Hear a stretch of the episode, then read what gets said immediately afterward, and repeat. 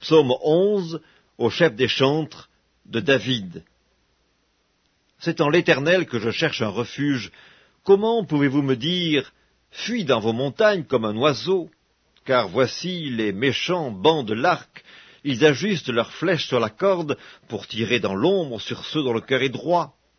Quand les fondements sont renversés, le juste, que ferait-il? L'Éternel est dans son saint temple, l'Éternel a son trône dans les cieux, ses yeux regardent, ses paupières sondent les fils de l'homme. L'Éternel sonde le juste, il hait le méchant et celui qui se plaît à la violence. Il fait pleuvoir sur les méchants des charbons, du feu et du soufre. Un vent brûlant, c'est le calice qu'ils ont en partage.